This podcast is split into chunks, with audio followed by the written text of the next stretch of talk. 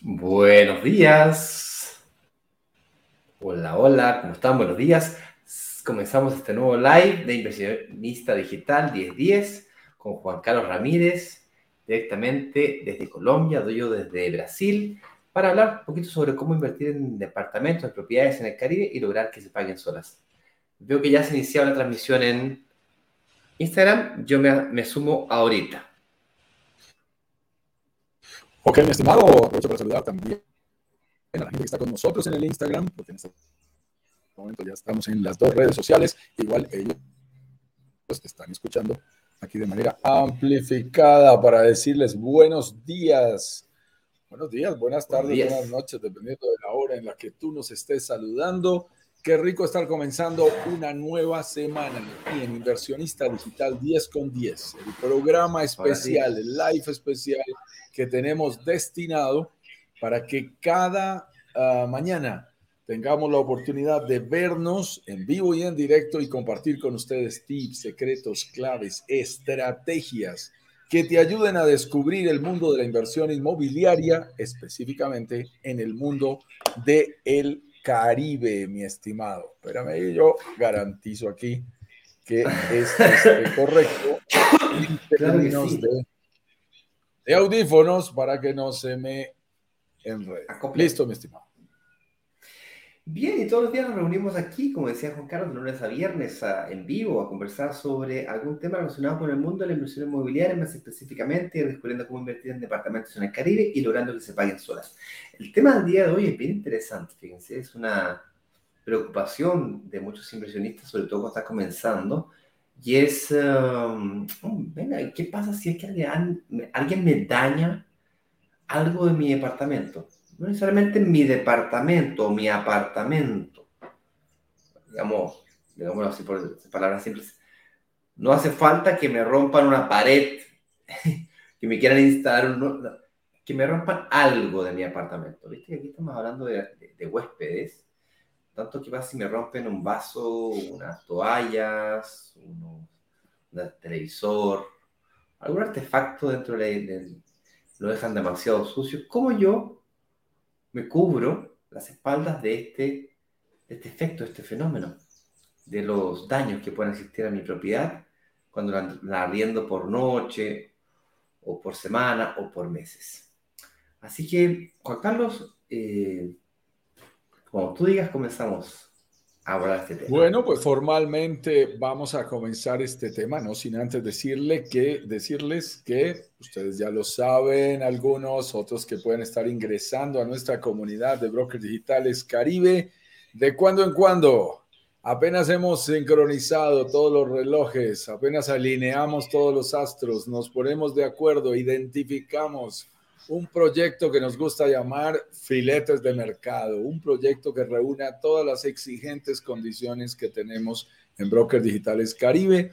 Cuando identificamos uno, organizamos, orquestamos un eh, llamado workshop, que es una semana de workshop, una semana destinada a compartir contigo tres clases que te llevan de la A a la Z en el mundo de la inversión inmobiliaria en el Caribe para contarte todos los secretos, todos los desafíos que debes superar, todas las estrategias que debes seguir para poder hacer una inversión de manera financieramente responsable en una o más propiedades en el Caribe. ¿Cuándo va a ser nuestro próximo workshop? Bueno, eso depende de las negociaciones que estamos cerrando y hacemos los anuncios oficialmente a través de este canal. Así que si tú estás en uno de los grupos de WhatsApp, si has dejado tu mail con nosotros, recibes comunicaciones oportunamente sobre cuándo serán. Igual en este mismo canal también los estamos anunciando, de tal manera que suscríbete, si no te has suscrito, suscríbete a la red social de tu preferencia, sea el Instagram, sea el Facebook, sea el YouTube. también estamos en Twitter, también estamos en LinkedIn, Eh, de tal manera que en la red social que tú quieras, vamos a poder compartir contigo y estarás recibiendo oportunamente esos anuncios de esas semanas en donde hacemos lanzamientos en condiciones únicas e irrepetibles para todos los miembros de nuestra comunidad. Quienes ya han invertido y ya lo saben y participan en nuestras sesiones, saben todos los bonos, beneficios, condiciones especiales que conseguimos para ustedes gracias a las negociaciones por volumen que nosotros hacemos con los desarrolladores. Con esa aclaración hecha y recordándoles a todos que nos encanta que nos digan desde qué lugar del mundo, desde qué ciudad y país se están conectando el día de hoy con nosotros, a quienes participan en vivo, por supuesto, a quienes ven la repetición, pues ya no alcanzamos a leer su información, pero si estás aquí en vivo, nos encanta que nos cuentes desde qué lugar y país, ciudad y país, ¿no? A veces nos dicen la sola ciudad y quedamos un poquito perdidos. Eh, que día estábamos en Mérida y me dicen, oye, Mérida, Venezuela, no, Mérida, México. Eh, hay, hay, ciudades que se repiten. Punta Arenas, creo que tú tienes uno. En sí, Punta Arenas en Chile, sí. Pero también hay uno en Dominicana, por ejemplo, y tengo entendido que hay uno también en México. Entonces, ustedes saben, algunas ciudades se nos pueden repetir, Cartagena de Indias con Cartagena de España, en fin, hay varias ciudades que se repiten en nombre. Cuéntanos nombre y ciudad. Por ejemplo, el señor eh, Ignacio Borrales está al sur de Brasil, en una ciudad que en español se llamaría Tres Coronas, ¿no? Tres Coronas, sí, sería Tres Coronas. se le llama Tres Coroas, es el, nombre. Y queda al ladito de una ciudad llamada Gramado, una ciudad muy bonita, muy turística la cual a su vez está a una hora y media del aeropuerto más cercano de Porto Alegre, al sur de Brasil, frontera ya con casi con Argentina, en ese sector. Bueno, entonces fíjense ustedes, está al sur de Brasil. Yo tengo el gusto de estar el día de hoy desde Bogotá, Colombia. Estamos regresando del Caribe. Regresamos después de mucha actividad, mi estimado Ignacio. Imagínate que me cancelaron el vuelo del viernes. Esas cosas de fuerza mayor de las aerolíneas, se enfermó una zafata, eh, eso dañó a la tripulación. Para decirte la historia corta, nos pagaron hotel el, fin de semana y terminé saliendo casi 36 horas después de lo programado, eh, en un enredo eh, bastante complejo en nuestro regreso a Colombia este fin de semana, porque habíamos estado la semana pasada en República Dominicana, ahí en Punta Cana, un sitio espectacular que también nos gusta mucho para vivir, invertir y disfrutar, vacacionar de estas zonas del Caribe. Así que hoy desde Bogotá los vamos a acompañar para hablar del tema del día de hoy, por supuesto. ¿Qué pasa si un huésped daña algo en mi departamento de inversión? ¿Qué puedes hacer tú? ¿Cómo se controlan estos eh, detalles que también son importantes a la hora de invertir? Mi estimado Ignacio, vamos a ir a la pauta y vamos comentando. Así es, porque lo primero que tenemos que entender a la hora de pensar en eh, administrar nuestras propiedades es, pues, justamente eso, ¿no? ¿Cómo resuelvo el tema de la administración? Y cuando hablamos de administración nos referimos a qué actividades exactamente debo considerar eh, un administrador de mi propiedad debe hacer. Bien, ¿cuál es el rol? ¿Dónde está tu responsabilidad y cuál es la mía? Cuando estamos hablando del mundo empresarial, y queremos contratar un nuevo funcionario, generalmente se habla del perfil del cargo, ¿no? Entonces tú haces un punteo de las cosas que tú necesitas que esta persona realice en base a, esas tareas buscas a la. Entonces e, es prudente cuando hablamos de un negocio, nuestro negocio inmobiliario en este caso es qué cosas yo necesito que mi propiedad sean atendidas sin mi presencia física o intelectual que un administrador requiere que haga. Si estas cosas no están claras, está lo que yo interpreto que el rol del administrador es y está lo que el mismo administrador interpreta es la responsabilidad del mismo. Por lo tanto, Mi gato me acaba de morder. Vaya. gato. Ah, no se queda quieto, no se queda quieto. Salude hoy al público. A ver, va a saludar, pero está ah, inquieto. Está bravo, bravo, comida. Está bravo, está bravo. pero le dice de comer, ¿no? Sí, le di de comer antes, exactamente antes. Para no le gustó la comida, entonces se enojó. No le gustó, se enojó, algo le pasó. Como los gatos sueñan que la casa es de él y que él me la está prestando a mí, entonces claro. tienen una lógica diferente. Ellos no son como los perros, ¿no?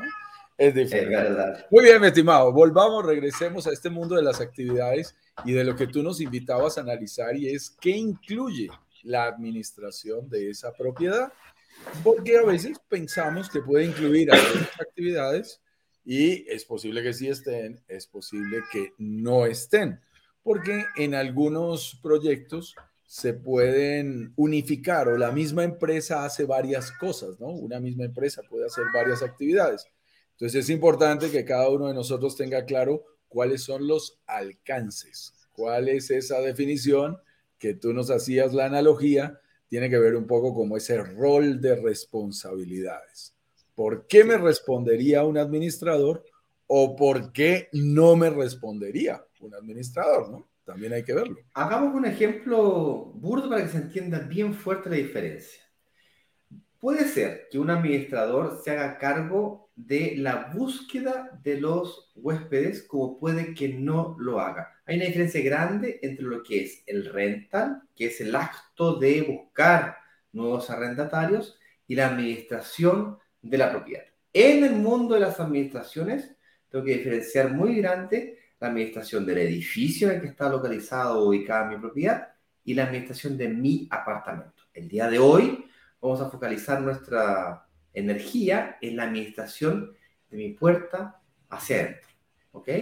Entonces, si es que tú crees que un administrador se tiene que preocupar de buscarte los huéspedes y el administrador dice, no, el que busca los huéspedes es tú, y esto no está claro, es eh, ahí donde tenemos un, un inconveniente. ¿Ok? Entonces, ahora tenemos claro de qué vamos a hablar el día de hoy, ¿te parece si vamos a definir cuáles son esas actividades que ese administrador debe hacer de la puerta hacia adentro. Excelente. Entonces, eh, esas dos claridades me parecen extraordinarias como punto de partida. La primera, que en una propiedad eh, es posible que una compañía se encargue de rentar y otra de administrar.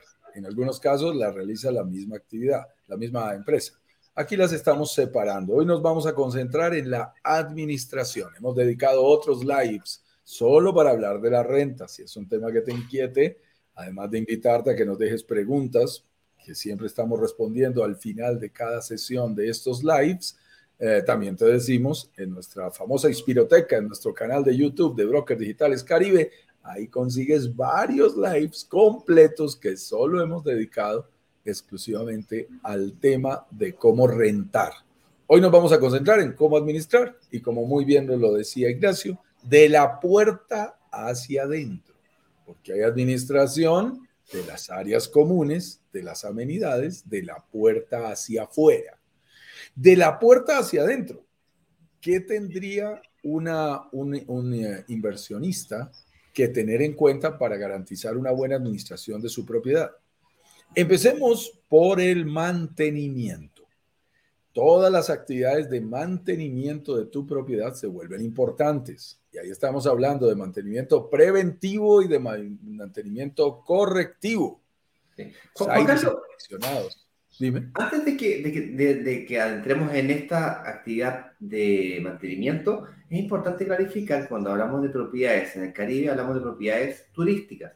Y cuando hablamos de propiedades turísticas, las, las habilitaciones o el alajamiento que esta propiedad debe tener tiene algunas características distintas a lo que una propiedad urbana pueda eh, eh, ser entregada. Por ejemplo, aquí en Brasil, la, ciudad en la que yo vivo, cuando me cambié hace dos años atrás y pasé por un corredor para que me mostrara algunas oportunidades de arriendo de algunas propiedades, me llamó poderosamente la atención de que habían no una, ni dos, ni tres. Te diría que el 70 u 80% de las propiedades que vi no tenían mobiliario. Cuando hablo de mobiliario me refiero a estos muebles. No tenía nada, no tenía vaso sanitario, ni ducha, o sea, todo tenía que yo instalarlo. Es la costumbre local, nada de errado ni cierto por eso, es la costumbre. Terminé arrendando una casa que ya venía con, con un alojamiento mínimo, con un mobiliario mínimo. Yo coloqué mi refrigerador, coloqué mi cama, coloqué mis plantas, coloqué mi alfombra y mi televisor. ¿Bien? Es decir, yo lo terminé de decorar. Sin embargo, cuando hablamos de propiedades turísticas, para huéspedes, además de amobladas, deben venir decoradas. Y no tan solo contento con eso, además deben venir preparadas para básicamente dejar mi maleta y, poder trabajar. O sea, no le podemos pedir al huésped que viaje con sus propias sábanas ni con sus propias toallas. Debe estar lista para ser hospedada. En palabras simples, la preparación de una propiedad turística es un poco más profunda que una propiedad urbana. Necesita estar lista para ser hospedada, incluyendo toallas, papel higiénico, jabón, eh, champú, como una pieza de un hotel, venga. Vajilla. Vajilla. y hasta un par de botellas de agua en el refrigerador serían convenientes. Entonces, todos esos elementos para que la gente, en este caso los turistas, nuestros huéspedes, puedan utilizar la propiedad porque ellos van a hacer renta corta, ellos van a estar simplemente con nosotros unas noches, unos días, de tal manera que no pretenden eh, llevar ningún tipo de, mueble o de, eh, o de, ¿cómo se llaman? Dotación o, o elementos para, para, utilizar dentro del departamento. Ellos quieren que todo esté listo. Así que estamos considerando propiedades que están listas, lo que se denomina en el argot, en el lenguaje de la renta corta, solución llave en mano. Eso significa lleva la maleta. Si tú eh, quieres tener unas propiedades turísticas en un punto de rentabilidad adecuado, lo primero que necesitas es ofrecer una propiedad que no simplemente esté amoblada, sino que tenga todo el alojamiento, toda la lencería, la vajilla, absolutamente todo en orden para que se dé ese proceso. ¿Qué actividades se incluyen? La, en primer lugar, digamos, la, administración. Vamos a arrancar en orden. La administración de la propiedad. La semana pasada estaba nuevamente en un Airbnb, mi estimado, ahí en Punta Cana. Y entonces, eh, un Airbnb muy bonito, inclusive desde ahí hicimos el viernes pasado nuestro live, eh, completamente dotado de todos los elementos que se requieren. Y lo primero es, cuando ya tomas la decisión de seleccionarlo y escogerlo, que tú tengas acceso a la propiedad. Eso es parte de la administración. ¿Quién me va a recibir? En este caso, por ejemplo, y ya hemos pasado por todas las versiones, eh, la propiedad tenía un sistema especial de, de cerrajería electrónica en el cual te envían un código a una aplicación de WhatsApp y yo puedo solo y de manera única, a través de ese código que además se está cambiando entre un huésped y otro, yo puedo acceder por los días que yo pagué y fueron aprobados. Desde mi celular, yo abro la puerta del el departamento y a la vez el propietario se entera que yo estoy llegando a ese departamento y sabe a qué horas entro y a qué hora salgo eh, de una manera impresionante. Eso tiene trazabilidad de todo el proceso. Hoy a través de una cerradura electrónica que está conectada a una app y a través de Internet permite monitorear tu profesión, tu, tu propiedad, tú podrías desde el país, yo no sé en qué lugar estaba la dueña. La dueña podía estar en la misma ciudad o podía estar en Canadá o podía estar en Chile o podía estar en Europa Ahora estamos eh, atendiendo un prospecto de cliente que salió por un referido nuestro en Australia. Puede estar en el lugar del mundo que quiera. Mm, no importa, desde allá tú puedes controlar a través de esa app qué está pasando con tu propiedad. Entonces ya ese control físico de que yo tengo que estar ahí, ir y llevar la llave, entregarla personalmente, que me la devuelvan, hacer un inventario, no, eso, eso ya no es necesario. Todo eso se puede automatizar, se puede sistematizar. Además de esa administración, obviamente de la propiedad, el administrador de la puerta hacia adentro será responsable de dos grandes funciones, el mantenimiento y la limpieza. Entonces, está obligado en sus responsabilidades a que garantice eh, que se hace la limpieza respectiva de ese departamento, sobre todo entre un huésped y otro, para que eh, el siguiente huésped reciba en perfectas condiciones la propiedad para su uso y además le dé las mejores calificaciones posibles en las diferentes plataformas. Ustedes saben que hoy todos jugamos por las estrellitas.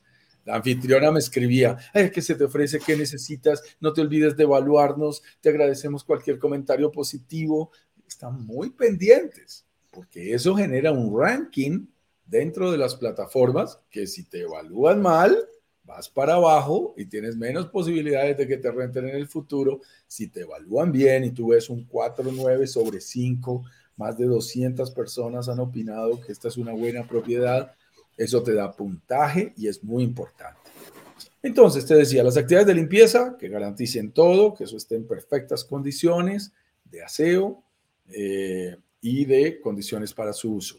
Y por supuesto, eso va acompañado del mantenimiento. Un mantenimiento que debe hacerse tanto de manera preventiva, por ejemplo, en el caso del clima cálido, los aires acondicionados son muy importantes, estarle haciendo los mantenimientos respectivos. Claro. Acondicionado, saca la mano y le puedes generar una, una mala experiencia a alguno de tus huéspedes. Entonces hay que estar haciéndole el cambio eh, respectivo, los aires acondicionados, los filtros. Filtros y fluidos enfriadores que se van desgastando y, y, se trata de que siempre estén en su punto. Adicional al mantenimiento correctivo. Se dañó un tubo, se dañó algo, se rompió algo en la cocina, en el baño. Tienes que tener a alguien que se encargue de hacer el mantenimiento de temas eléctricos o de temas de tuberías Filtraciones. Tipo de filtración, la pared, la pintura. Eh, se levantó una baldosa. La ducha. La ducha, cualquier tema. No sale agua caliente, está muy fría el agua. El Internet, que hoy por hoy es un servicio tan solicitado. La persona administradora hoy tiene que garantizar que si hay acceso, que no se cae la red, que funciona correctamente, porque eso va a generar una mejor o peor experiencia a los huéspedes. Entonces, ese administrador juega de anfitrión, lo cuida, garantiza que el departamento esté limpio, garantiza que esté en completa dotación, está pendiente de cualquier tema de mantenimiento preventivo o correctivo, se encarga del pago de los servicios, que es muy importante. Mm, mm. Las compañías dicen, ah, ok, si tú le vas a administrar una propiedad, tú no vas a estar pendiente de si pagaron el gas, la luz, el internet, el agua, en tu propiedad que está en el Caribe, que está en otro país. Un administrador tiene que hacerse responsable de esas actividades para garantizar que tu departamento esté en óptimas condiciones. Si el departamento tiene, por ejemplo, ya venía amoblado y tiene, por ejemplo, un, buen televisor y el televisor se dañó y, y, todavía está en garantía, por ejemplo, tiene un año de garantía y se dañó. Ese administrador tiene que tener copia de las garantías y encargarse de la reclamación con ese proveedor que vendió ese televisor y hacer efectivas esas garantías. Eso es muy importante. A veces se dañan pequeñas cosas, que es nuestro tema del día de hoy. Se puede dañar el televisor, pero si está en garantía todavía se puede hacer uso de esa garantía. También podría pasar que un huésped accidentalmente rompe un florero o se daña, se rompe un pocillo, o se pierde un vaso, una toalla. En general, dependiendo del nivel de daño, los administradores definen diferentes alternativas.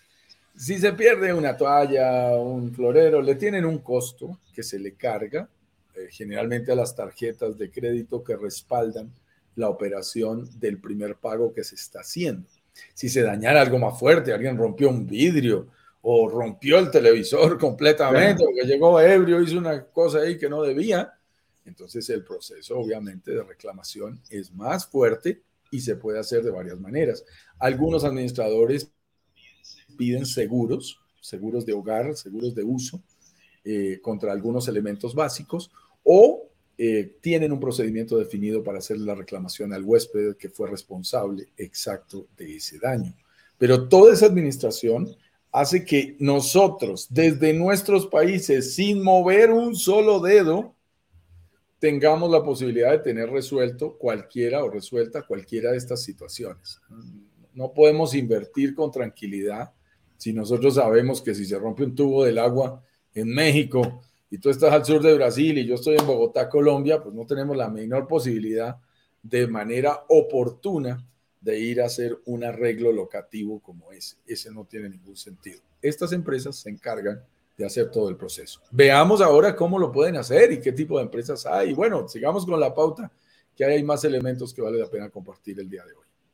Claro, tú has manifestado claras diferencias entre lo que es una administración turística, una administración urbana. Eh, una administración urbana no tiene ninguno de estos elementos que estabas mencionando tú. Yo busco a un corredor, el cual le arrienda a un arrendatario, un inquilino por el periodo de un año mínimo generalmente se quedan un año y medio, dos años, dependiendo del tipo de propiedad que sea, por supuesto. Cada vez que hay un cambio de inquilino, yo generalmente tengo que eh, hacer uso de la garantía para pintarla, repararla y hago la mantención solamente una vez al año para buscar un nuevo huésped y así me voy. Sin embargo, cuando yo hablo de propiedades turísticas, ese acto de preparar una nueva propiedad para un nuevo inquilino, para un nuevo huésped sería en este caso, pues requiere de una administración permanente, de un cuidado más activo. Y ahí cuando hablamos de propiedades en el Caribe turísticas para este tipo de negocios, eh, nos preguntamos, vaya, si es que yo estoy en Chile, en Brasil, en Colombia, y me interesa el negocio de la inversión inmobiliaria, sobre todo en Caribe, logro ver que efectivamente hay una alta demanda turística de huéspedes y además veo con claridad que es creciente, Entiendo que lo puedo arrendar, al arrendar por noche lo puedo sacar mayor dinero. Yo entiendo todos estos conceptos, pero ¿y cómo lo administro? Porque una opción sería que yo tenga una aplicación en la chapa electrónica y a control remoto, yo sé que sea antes, es una opción.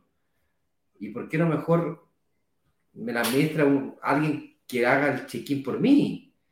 O que le cobre la garantía de la reserva antes de que el huésped entre y ahí mismo en el acto le, ¿Cómo contrato a la nana? Y si la, nana me refiero por la persona de limpieza, ¿qué pasa si es que tengo una persona de limpieza esa persona se me enferma o me dice que no puede asistir a limpiar ese día y yo tengo un huésped entrando a las 4 de la tarde y el huésped de la mañana se me va a las 11 de la noche o el segundo huésped me viene a las 4 de la tarde? Entonces, no tener esa posibilidad de limpieza inmediata me puede significar uno o dos o tres noches o más al mes, es decir, vacancia que aunque yo desee tener aunque tenga la capacidad, una correcta decisión en, respecto de qué camino voy a tomar, de qué forma administrar voy a tener mi, mi, apartamento, es violenta la diferencia. Una es que lo haga yo con un, con un casero que le dicen acá, que básicamente yo con una persona que me limpia.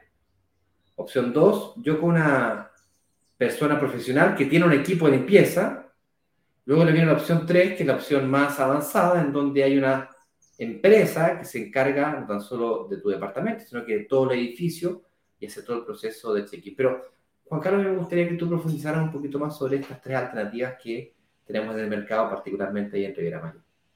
Sí, yo creo que estás mencionando las tres alternativas más uh, comunes, más adecuadas y posibles para hacer este manejo.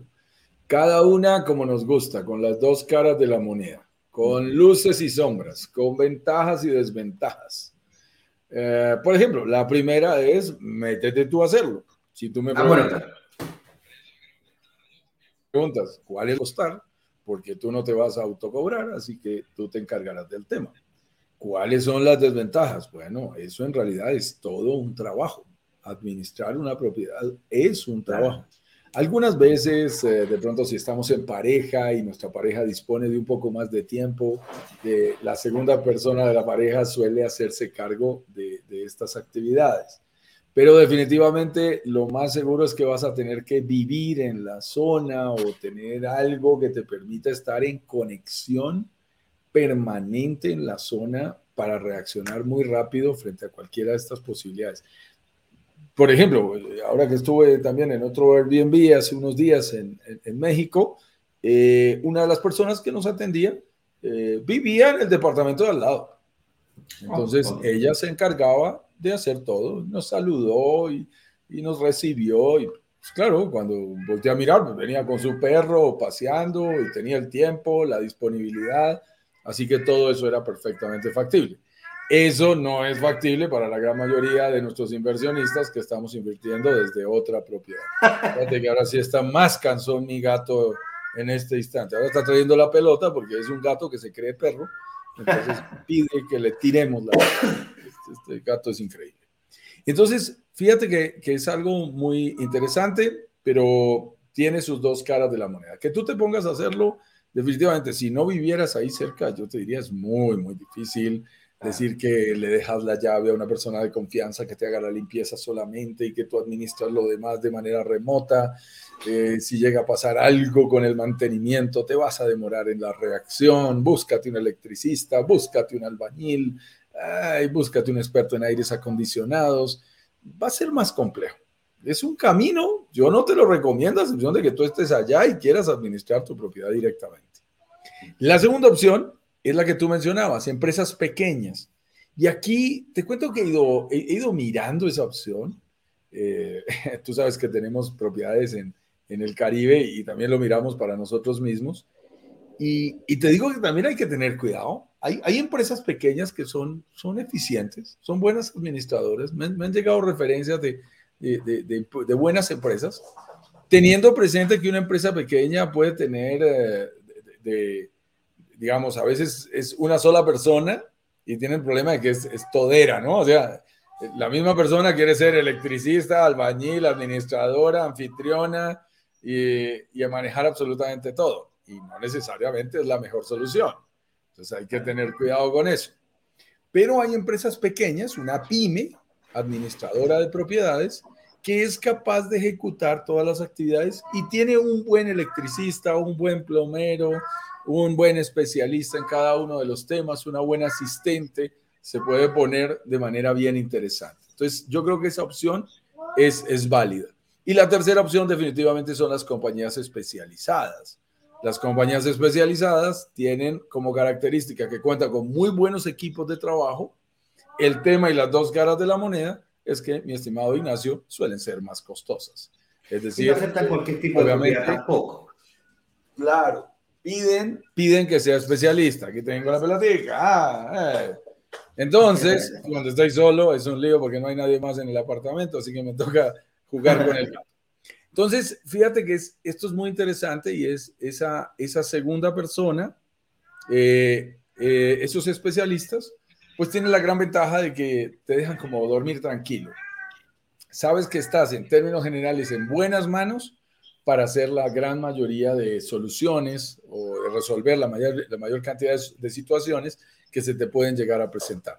Por supuesto, suelen tener un costo ligeramente más alto. Entonces hay que tener cuidado con el costo y saberlo calcular y nuevamente revisa los contratos para saber qué incluyen y qué no incluyen. Y este es el último punto. Era justamente esa la siguiente pregunta y última del día de hoy, que es, ok, ¿cuánto, cuenta, cuánto cuestan o cuánto pueden llegar a costar estos servicios? Y eh, en, ese punto de cuánto cuestan, hay que tener cuidado justamente lo que mencionaste recién, que es cuidado con lo que incluye y lo que no incluyen estos servicios. Lo hablábamos al inicio, pero lo mencionaste recién. Pero claro, muchas veces lo barato puede, puede ser caro, si bien es cierto, me puedo por ejemplo, si costara 20% del valor del renta por noche, por huésped, versus 30%, mi pregunta antes de decir caro o barato es, ¿qué incluye? O sea, ¿por, ¿por qué debiese yo de pagar un 30% más caro por un servicio que lo consigo por, por, 20%? Por, 20%? ¿Por qué debiese pagar 30 cuando, cuando consigo el servicio por 20? Tiene que haber argumentos válidos que lo justifiquen.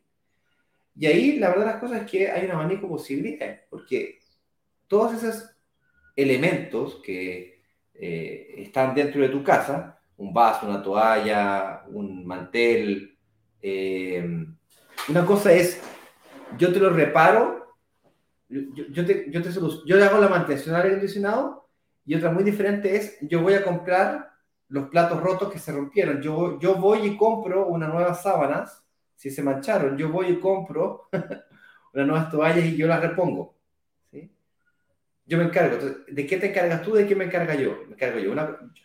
si tú me dices, si tú me, entregas las toallas, yo me encargo de que las toallas estén limpias cuando el huésped llegue.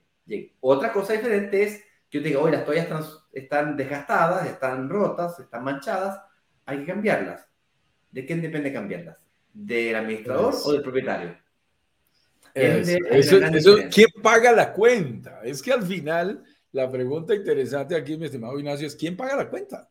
Si algo se daña, si algo se pierde, si algo se rompe, ¿quién va a pagar la cuenta? Las empresas grandes suelen tener, en primer lugar, seguros colectivos, porque administran varias propiedades del mismo proyecto y toman seguros para todo el proyecto. Y además de eso, suelen también tener eh, bodegas con algunos elementos, por ejemplo, toallas, por ejemplo, vajillas, ya las tienen listas. Se rompió un pocillo, toma el pocillo. Se rompió, se cambió una toalla, se perdió una toalla, ponga otra toalla nueva. Incluso las tienen incluidas dentro de sus costos. Ya si hay que hacer una reparación o un uso de garantía más eh, fuerte, pues obviamente tienen el procedimiento para hacerlo. Y si fuese necesario eh, reemplazar algunos elementos, entonces definen hasta dónde tienen responsabilidad directa o no de hacerlo eh, en los contratos respectivos. Eso es lo que tú tienes que revisar, porque nosotros hemos visto, particularmente en Estados Unidos y en Canadá, me comentaba alguien que era el mismo España, eh, contratos de administración de cifras relativamente altas, porcentajes relativamente altos sobre el total de ingresos de la propiedad, a veces 20, 25% y más. Pero lo más importante es que incluye. Entonces, si la propiedad está totalmente asegurada, si pasa algo, ellos te responden, eh, el tiempo de respuesta que tienen, el grupo de especialistas que respalda toda la operación, el nivel de experiencia que, al que hacen mención. En algunos casos, anfitriones bilingües, trilingües, que se encargan de garantizar que toda la experiencia de cliente, desde la entrega de la propiedad hasta su devolución, estén plenamente acompañados. Eh, todo eso, pues se cobra. Entonces, eh, depende de qué quieres tú eh, que se ofrezca exactamente en tu propiedad y cómo quieres que se maneje. También te lo decimos, en proyectos grandes, ya los desarrolladores también están pensando mucho en estos temas, también lo resuelven con empresas grandes de una vez para todas las propiedades. Porque una de las cosas eh, que para mí genera más ruido, y ahora estaba en Punta Cana, en, en el Airbnb en el que estaba la semana pasada, yo vi que había una administración muy individual. Entonces, cada departamento era un proyecto grande, era una historia diferente. Eh, ¿Qué sucede cuando eso pasa? El que lo administra con una empresa, el que administra con otra, una grande, una pequeña, el que lo hace directamente. Entonces se arma también un tutti frutti de servicios que hacen más complejo todo el tema. Yo, yo les diría, hay que tener cuidado. Si ustedes nos dicen qué preferimos nosotros, entre más tempranamente haya sido resuelto este, este proceso, haya sido previsto por el desarrollador, por el promotor, entre más, temprana, eh, entre más temprano haya visto este tema y lo resuelva lo más estandarizado para la mayor cantidad de departamentos, es mucho mejor. Está comprobado que es mucho mejor porque ellos también tienen economías de escala. Entonces, si tienen 100 propiedades, 200 propiedades por administrar, para ellos no es ningún problema tener un electricista, y, tener un, plomero y tener un eh, jardinero y tener una cantidad de personas adicionales que se dedican a hacer pequeños eh, manejos específicos, un auxiliar que está garantizando los pagos de los servicios de todos, etc. Entonces también se vienen economías de escala que tienen mucho sentido. Cuando se hace todo individualmente, los costos también se nos pueden subir, ¿no? Entonces e, es algo que es muy importante y se generan también diferencias entre un departamento y otro que no son las mejores. A mí lo que menos me gusta de eso es que son experiencias diferentes y habrá gente que diga, en ese proyecto me fue muy bien, porque tuvo un excelente anfitrión que le tenía todo listo en un departamento muy limpio, como habrá gente que diga, no, yo no vuelvo a ese, a ese proyecto porque me fue muy mal. Llegué, no estaba aseado, no me lo entregaron bien, me demoraron la llave, perdí dos horas, tuve que esperar hasta las dos de la mañana fuera del departamento. Y yo lo generalizo y digo, en ese proyecto me fue mal. Pueda que tu departamento fuera espectacular, Ignacio, pero le fue mal en el mío. Y la gente generaliza y dice, no regreso nunca más a ese proyecto. Entonces sales perdiendo también cuando tu colega, tu vecino, no presta un buen servicio. Cuando todos prestamos un buen servicio, todos ganamos. Pero cuando ese servicio no es estandarizado, todos perdemos. Eso es importante también que la gente lo sepa. Yo creo que es eso, estimado. y, la relación costo-beneficio, ¿qué incluye? Claro.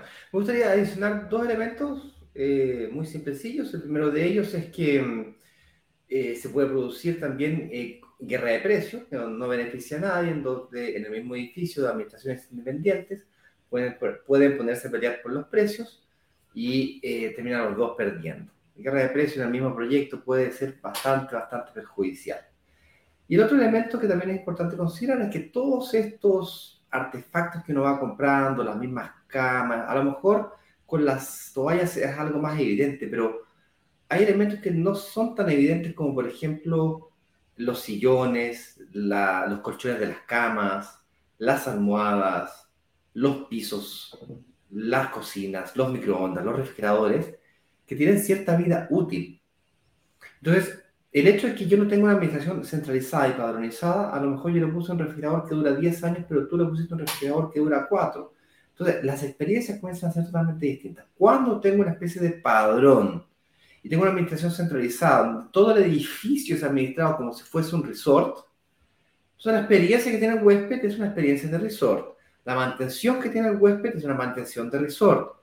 Entonces, caro o barato, 20% o 30% de comisión, el 30% me, me, puede significar más barato si tú me consideras la reposición del refrigerador, o el cambio del televisor si que quedó desactualizado, o el cambio del colchón de la cama si es que este no hace falta que se rompa, simplemente hace falta que deje de, que cumpla su vida útil. ¿Okay? Sí, esas eh, estandarizaciones a mí, Ignacio, me encantan, porque cuando todo se instaló el mismo día, todo se le compró al mismo proveedor, todo tiene una vida útil estándar, eh, también hay economías de escala a la hora de comprar y también se traducen en estándar de uso esperado, de vida útil esperada. Entonces el control es mucho mejor. Entonces si ya se empezaron a dañar eh, yo qué sé, es, necesario cambiar colchones, no, no, se cambia el colchón de un departamento, se cambian todos al mismo tiempo. Y, eso garantiza estándar de ahí en adelante. eso es muy... Si con el proveedor nuevamente, costo por volumen, descuentos especiales, etcétera, etcétera. Y cuando decíamos cuánto cuesta, mi estimado, yo he encontrado cifras muy altas, eh, decíamos en los Estados Unidos, en la Florida o en el mismo Canadá, pero es que algunas incluyen incluso renovación de amoblamiento. Yo he visto eh, propiedades en donde dices, yo te cobro el 54%, te la rento, eso sí, te la administro completamente y te renuevo el amoblamiento. Ah, eso es diferente. O sea, y tienes que hacer bien tus cuentas porque incluso puede ser un buen negocio. entonces, eh, eso significa que el día que se acabe la vida útil de los elementos que están ahí adentro, no seré yo como inversionista el responsable de ese tema hay que hacer las cuentas, ¿no? A veces para que sí te convenga, a veces para que no, dependerá de cada proyecto. Muy bien, mi estimado. Yo creo que con eso estamos llegando a nuestras conclusiones, exacto. Aprovechamos allí para concluir que siempre hay opciones. Yo, yo diría de manera de conclusión, Ignacio, que nosotros valoramos mucho que el administrar propiedades es un trabajo profesional. Yo creo que mucha gente lo ha, lo ha subvalorado, o sea, cree que cualquiera lo puede hacer. Ese cuento de, ay, como no está haciendo nada, administra propiedades. como, como te quedaste desocupado, como te despidieron, administra propiedades. Eh, no, no, no, no, no, no, no, no. Administrar propiedades es una actividad profesional, hay que hacerla bien hecha, hay que concentrarse, hay que saber del tema, hay que tener experiencia, negociar con proveedores, eh, tener capacidad de reacción, tener don de gentes. Se necesitan muchas cosas para hacer esa actividad bien hecha. No te vayas a meter en lo que no sabes hacer. Es como nuestra gran conclusión, eh, Ignacio, tú lo, lo resumes con esa expresión que a nosotros nos gusta mucho y que está dada en toda Latinoamérica y es zapatero a tus zapatos. Zapatero a tus zapatos, a hacer estas labores. Sí, ya pónganlo a hacer sus labores porque definitivamente eh, eso garantiza una mayor probabilidad de éxito. En saludos, preguntas, vamos a los saludos. Voy con la gente del Instagram primero. Andrés Quintero 27 está por aquí con nosotros. Angelina Mendoza Acevedo, Alide Rodríguez 2022, Héctor Brava, Gerson Real Estate, Milton Riviera, Rivera, perdón, Alexis Cadena, Carito Carrasco, Jenny López y Ali de Rodríguez, donde dice, buenos días, estuve en un webinar sobre Airbnb y cuando dijeron que uno puede ganar mil dólares anuales con ese negocio, dije, ah, esto es burla. Eh, ten cuidado, ten cuidado con eso. Eh, en lo siguiente, no significa que no sea posible. Claro que es posible ganarlos, eh, pero todo depende del en qué lugar. se no, no es lo mismo, estamos hablando de Orlando, Florida, o si estamos hablando de, por ejemplo, la Riviera Maya, que tiene un volumen de clientes impresionante. Como tuve que pasar este percance de la aerolínea, mi estimado, quedé asombrado del movimiento del eh, Aeropuerto Internacional de Punta Cana eh, en temporada baja. O sea, están en temporada baja y estaba absolutamente lleno. Eh, a mí me gusta ese concepto. Cuando las temporadas bajas son altas, ahí nos gusta invertir. Cuando las temporadas bajas, cuando, ya hay, constancia de, clientes todo el tiempo, puede pasar. Entonces, ten cuidado porque a veces la gente dice, yo me metí en el negocio de Airbnb. Sí, pero ¿en qué ciudad?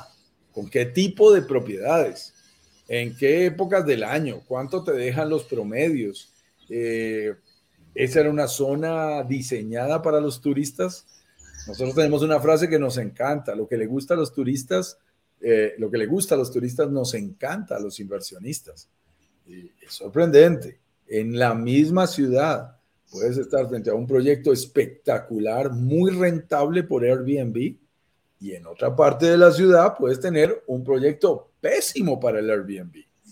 Entonces, decir que si puedes producir mil dólares de una propiedad o, sacar mil dólares del negocio de Airbnb, claro que es posible mensualmente, pero todo depende de cómo plantees el negocio.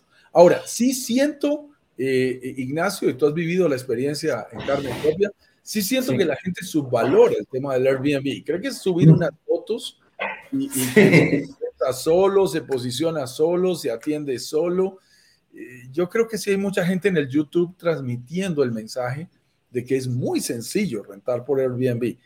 No vamos a decir que sea absolutamente complicado, pero sí hay que respetar las reglas de juego. Es una plataforma de marketing donde hay que saberse posicionar, donde una frase inadecuada, una foto inadecuada, un comentario inadecuado, una experiencia inadecuada de un cliente puede dañar tu negocio. Entonces hay que saberlo hacer, ¿no? Hay, gente que es muy profesional en eso, Ignacio. Así es, absolutamente. No lo veo tan lejano la posibilidad de ganarse unos mil dólares por mes la propiedad. De hecho, sin ir más lejos, tú perfectamente bien podrías tener una cuota de, pago de un financiamiento, por ejemplo, en el Caribe lo hemos calculado reiteradas veces, cercano a los mil dólares. Y tener un ingreso mensual cercano a los 2.000 o pasadito los 2.000, 2.100, 2.200. ¿De qué depende? Pues depende, ahí en Riviera Maya, por ejemplo, hay una ocupación promedio de arriba del 60%, cercano al 70% ya. A un vuelo por noche que te permite generar ese tipo de ingresos. Estamos hablando de que te generar diferencia efectivamente de un 1000, 1100. Lo que pasa es que, claro, tienes que contar también los costos de administración. Entonces, cuando sumas y restas, te vas cerrando ciertos salditos que van quedando a favor. En la verdadera rentabilidad de ese tipo de inversiones está no tan solo por el flujo de caja, sino que también por, por la construcción patrimonial que el mismo activo inmobiliario está produciendo, porque esas cuotas de financiamiento, de las cuales estamos hablando acá, hablamos de cuotas de financiamiento, pero financiamiento a 15 años yo para que una propiedad se me pague sola en Chile tengo que tirarlo a 30 años. Y las tasas en Chile están al 5%, sí, pero el 5% más inflación. O sea, el riesgo inflacionario de Chile ya en espaldas del chileno, del inversor. Que en Chile la inflación este año llegó al 13%, por lo tanto estamos hablando del 18% de tasa de interés anual. Lo que, claro, para hacer un, año especial eh, se, entiende. En el próximo año vamos a estar cercanas al 3% de inflación, por lo tanto estamos hablando de un 8% de tasa anual y es probable que la tasa baje del 5 al 4 o al 3,5 en los próximos 18 meses. Por lo tanto, lo normal en Chile es tener tasas efectivamente del 5%, incluido la inflación. Con eso dicho, eh, es perfectamente posible. Es factible. y mira que esta misma persona, discúlpame, está diciendo a Líder Rodríguez 2022 cuál sería un aproximado de renta en este negocio de inversión en el Caribe y era lo que tú estabas sugiriendo. Digamos que es perfectamente factible que tú tengas unos buenos índices de rentabilidad, siempre y cuando estés en una buena zona. Si estás en una zona, por ejemplo, para nosotros emergente, o sea, que tiene más futuro que presente o pasado, no en una zona consolidada, te puedes ganar una buena plusvalía, en especial durante la construcción, es muy interesante. Y eso acompaña tus ingresos por flujo de caja, o sea, que los ingresos mensuales superen todos, y subrayamos la palabra todos, los gastos de mensuales de tu propiedad, incluidos servicios, administración, impuestos, imprevistos, que realmente estés bien cubierta en todos los elementos eh, eh, que, estaríamos mencionando. Y ten presente además que podrías disfrutarla y eso también tiene un, ingreso a favor. Yo la uso 15 días y si mi propiedad se rentara en 100 dólares, pues me estoy ahorrando 1.500 dólares que hubiera tenido que sacar de mi bolsillo y generar un costo de oportunidad. Y cuando la pagar sola, nosotros eh, hemos logrado varios proyectos que hemos lanzado, ROIs, o sea, retornos sobre la inversión al final, de dos, lo cual lo vuelve muy interesante. Retornos de dos dígitos. Eh, eso significa superar el 10% de retorno sobre la inversión hecha eh, anualmente en dólares. Y también hay que decirlo aquí, Ignacio, para nuestros inversionistas que están muy inquietos. Oye, y ahora que hay tanto movimiento del dólar frente a las, a las monedas locales, bueno, ya tenemos inversionistas, por ejemplo, en el caso de Colombia, en el caso de Chile, que se han ganado 12, 15, 18, 20% y más en pesos locales porque ahora la devaluación juega a su favor y están recibiendo más pesos en monedas locales eh, gracias a sus inversiones en dólares. Entonces tú no solamente te estás ganando el ROI por la propiedad misma, sino que también estás ganando ingresos adicionales por el cambio del dólar con tu moneda local. Al fin y al cabo, como lo decía el gran, o lo dice el gran T. Harv Becker, el autor de ese excelente libro que se llama La mente millonaria, el mundo ideal es ganar en dólares y gastar en pesos. Eso es verdad, mi estimado. Así que tener la oportunidad de tener inversiones que nos generen dólares juegan a favor en muchos elementos que tengan sentido. Saludos también aquí a la gente de Marco Morales, 86, ZB Glam Fashion, eh, J. Estebait, J. Juancho, Mauri Antus, Julio Urdaneta, eh, Lau, Laus Tarango 2021, Vicinismar, Patricio Javier, Luis M. Morillos, eh, Di Velázquez, Claudio 540, Gastón Pardo, Yesac, eh, Francisco Morales, Carlos Mario Velázquez, Nicky Maeve. Mira que hay una gran cantidad de gente que le encanta el Instagram y que nos visita por allí.